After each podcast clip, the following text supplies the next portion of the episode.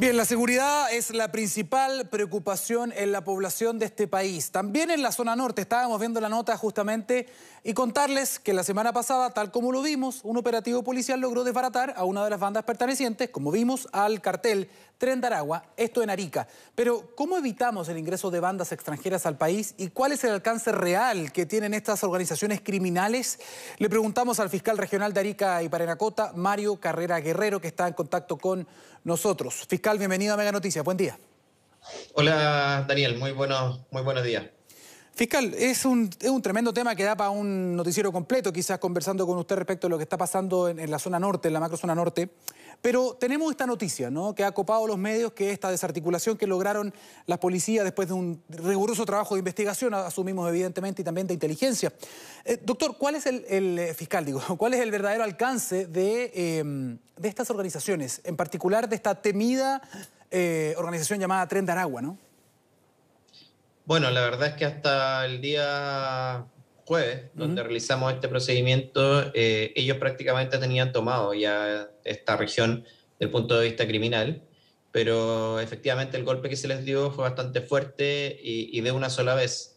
Eh, esta investigación duró varios meses y, solamente realizamos las entradas y registros y, y practicamos las detenciones una vez que tuvimos eh, claridad respecto de cuál era la estructura total, eh, cómo funcionaban y, qué domicilios ocupaban y para qué ocupaban cada uno de esos domicilios. Tú, tú entenderás que toda esa información eh, llevó varios meses de investigación y tuvo los frutos, bueno, que tuvo el día, el día viernes, perdón, el día jueves, donde ya mantenemos en ese solo procedimiento 16 personas privadas de libertad que se suman eh, a otras 10 más o menos que ya eh, manteníamos por otros procedimientos, por lo tanto, eh, cerca de 27 personas, quizás más, incluso más de 30, ya están privadas de libertad. aquellas que, que, no mantuvimos, digamos, en la investigación como, una, como un punto fijo, digamos, como, o como una persona de interés, puede que incluso ya hayan abandonado el país porque después de este golpe tuvimos o hemos tenido información estos días que han habido, digamos, eh, salidas de venezolanos por pasos no habilitados. Incluso el día sábado tuvimos un vehículo que, que, pisó una mina antitanque que en el sector que todavía estas, estas quedan, digamos, y, el auto quedó absolutamente destruido. Lo curioso es que ese vehículo iba sin ocupantes en su interior, lo que nos quiere decir como hipótesis que eh, simplemente se había dejado ese vehículo en marcha un poco para hacer un camino eh, seguro para quienes iban caminando detrás de él. Eso es una hipótesis, pero, pero no por ello, digamos, eh, eh, no, no, no, podamos tener esa, esa, creencia, digamos, respecto a ese, a ese suceso del día sábado. Fiscal, ¿qué es, lo que, ¿qué es lo que falta para mejorar el trabajo tanto de las fiscalías como de las policías en el control de estas bandas? Que hay que entender también para que la gente sepa, estas son bandas internacionales, son bandas que se han estado sentando en toda la costa pacífico eh, de Sudamérica, en particular esta, ¿no? Que tiene una estructura, que tiene una cierta complejidad. Incluso entiendo que habían mandado algo así como un lugarteniente a Chile para definir y consolidar la estructura de esta banda. Por lo tanto, eh, estamos de igual a igual, eh, le faltan recursos. ¿Cómo está la investigación? de este tipo de, bandas también acá en Chile?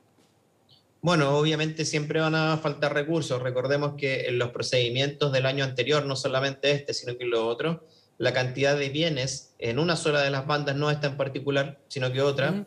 Eh, eh, los bienes incautados sacábamos la cuenta en propiedades, en camiones, acciones, eh, caballos de carrera, etcétera. La verdad es que pagaban el presupuesto de toda la fiscalía de un año completo. Eh, en, un solo, en un solo procedimiento respecto de una sola causa. Entonces, esa es la, eh, el tamaño, digamos, o, la relevancia que estos grupos eh, van teniendo porque cuentan efectivamente, efectivamente con, harto, con bastantes recursos. el trabajo que se tiene que hacer, nosotros creemos que tiene que crecer en lo que se refiere a inteligencia. necesitamos más horas hombres y más horas hombres especialistas, digamos, en análisis, que es donde efectivamente habíamos estado fallando y es donde tras una mejora hemos tenido los resultados que hemos tenido. Reitero, no solamente en esta causa, recordemos que hace dos semanas acá en Arica también desbaratamos eh, una organización que se dedicaba al, tráfico de personas, al tráfico de migrantes.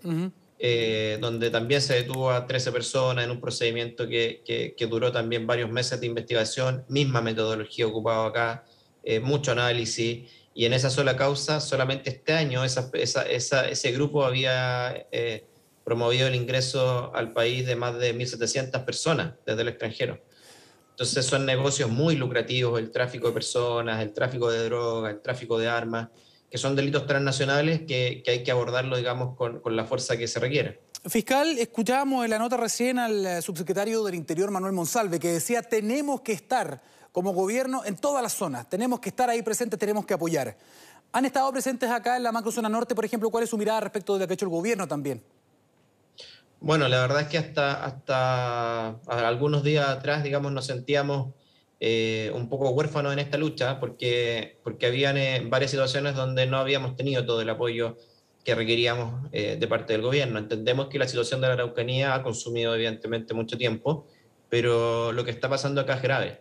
Y cuando analizamos la respuesta de los diputados y senadores de la zona, me refiero a el señor Insunza, Durana, ambos senadores, o Vlado Mirosevich, Luis Maya y, Lee de, como diputados, la verdad es que ellos han estado muy preocupados y, muy presentes. Yo mantengo reuniones eh, muy periódicas con cada uno de ellos, lo mismo con el delegado presidencial, don Ricardo Sanzana, y el alcalde, Espíndola.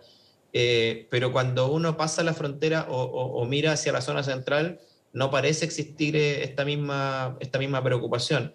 Por eso desde acá se agradece absolutamente las palabras que tuvo el presidente el día viernes, cuando se refirió a este caso en particular, eh, porque esperamos que eso represente, digamos, eh, la fuerza desde el gobierno con la que se tiene que, avanzar en la persecución de este tipo de delitos. Fiscal, ¿qué es lo, ¿cuál es el, el, peor riesgo? ¿Cuál es el peor impacto que podría tener el no hacer las cosas ahora y de manera contundente?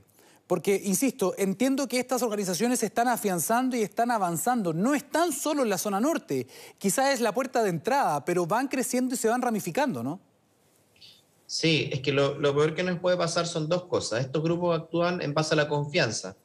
Eh, por lo tanto, hoy día eh, está, están conformadas casi en su totalidad por ciudadanos venezolanos, en el caso de Tren de Aragua.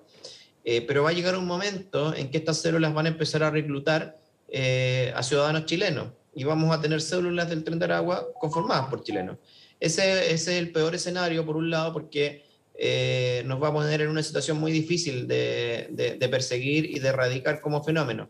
Y por otro lado, así como nosotros tratamos de infiltrarlos y de tener la mayor información sobre ellos, ellos están haciendo lo mismo en nuestras instituciones, en Carabineros, en la Policía de Investigación y, por qué no decirlo, en otras como la Fiscalía.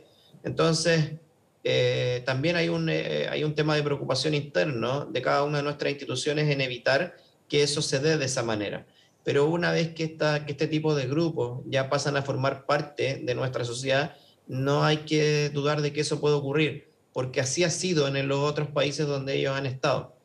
Eh, y entonces eso por ahora es una fortaleza que tenemos nosotros, o sea, este procedimiento que hicimos el jueves pasado, trayendo funcionarios de la Policía de Investigaciones desde otras regiones, eh, trayendo gendarmes desde otras regiones, porque recordemos que paralelamente a, esto que hicimos a las entradas y registros, también hicimos lo mismo al interior de la cárcel, eh, porque allí actúan también eh, varios de los líderes. Entonces, eh, eso lo pudimos hacer sin filtraciones. Eso en otros países, la verdad es que es casi, casi impensado, digamos.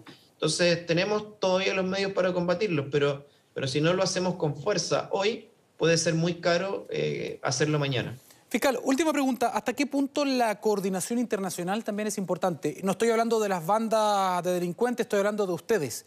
Estoy hablando de la Fiscalía, estoy hablando de las policías, porque estas son organizaciones que están en diferentes países acá en Sudamérica.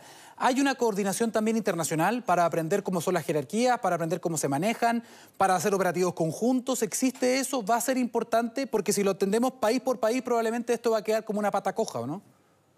Eso lo hacemos, de hecho, acá. Eh, principalmente, bueno, por la frontera y la posición geográfica que tiene mi región, eh, nos toca hacerlo con Perú. Y con Perú tenemos muy buena coordinación, eh, todas las, solicitudes nuestras y tanto las de ellos hacia acá son respondidas en el día.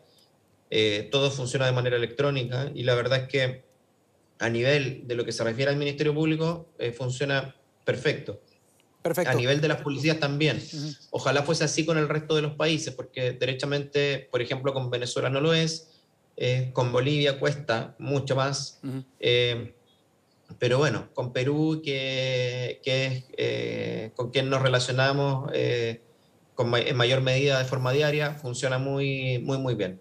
Es importante este trabajo fiscal porque además estamos importando eh, algunos, algunos delitos que son muy graves, ¿no? de alta connotación. Estamos hablando de sicariato, extorsión, trata de personas, secuestro.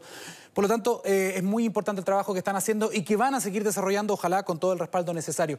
Fiscal Regional de Arica y Parinacota, Mario Carrera Guerrero, muchísimas gracias por esta entrevista. No, gracias a ustedes por la, por la preocupación, porque efectivamente este es un eh, tema que para nosotros que vivimos acá, mm. mire, quizás me gustaría a mí transparentar más cosas de la investigación. No lo puedo hacer por un tema, obviamente, de seguridad de la investigación misma, pero, pero hay muchas cosas que si las pusiéramos, digamos, en la palestra, la verdad es que causarían eh, un temor a nivel nacional eh, muy, muy fuerte, porque, porque lo que vemos acá son cuestiones que no habíamos visto en nuestra historia con anterioridad. ¿A qué, se refiere? ¿Algo, algo, algo puntual, cosa que no pueda comprometer la investigación, pero ¿a qué se refiere exactamente? No, las formas de tortura, las formas de, de, actuar frente a quienes no están de acuerdo con eh, los códigos, tanto internos como externos de esta organización, la verdad es que las respuestas son, eh, son terribles. estos tipos son capaces de eh, cercenar a una persona, son capaces de eh, dar muerte a una persona, dejar registro de ello y enviarlo a sus familiares, por ejemplo.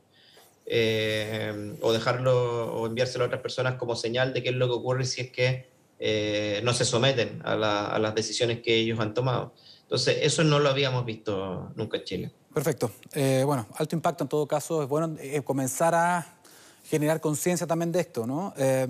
fiscal, muchísimas gracias por esta, por esta entrevista. Que esté bien. Ya pues, que esté muy bien también. buenas tardes.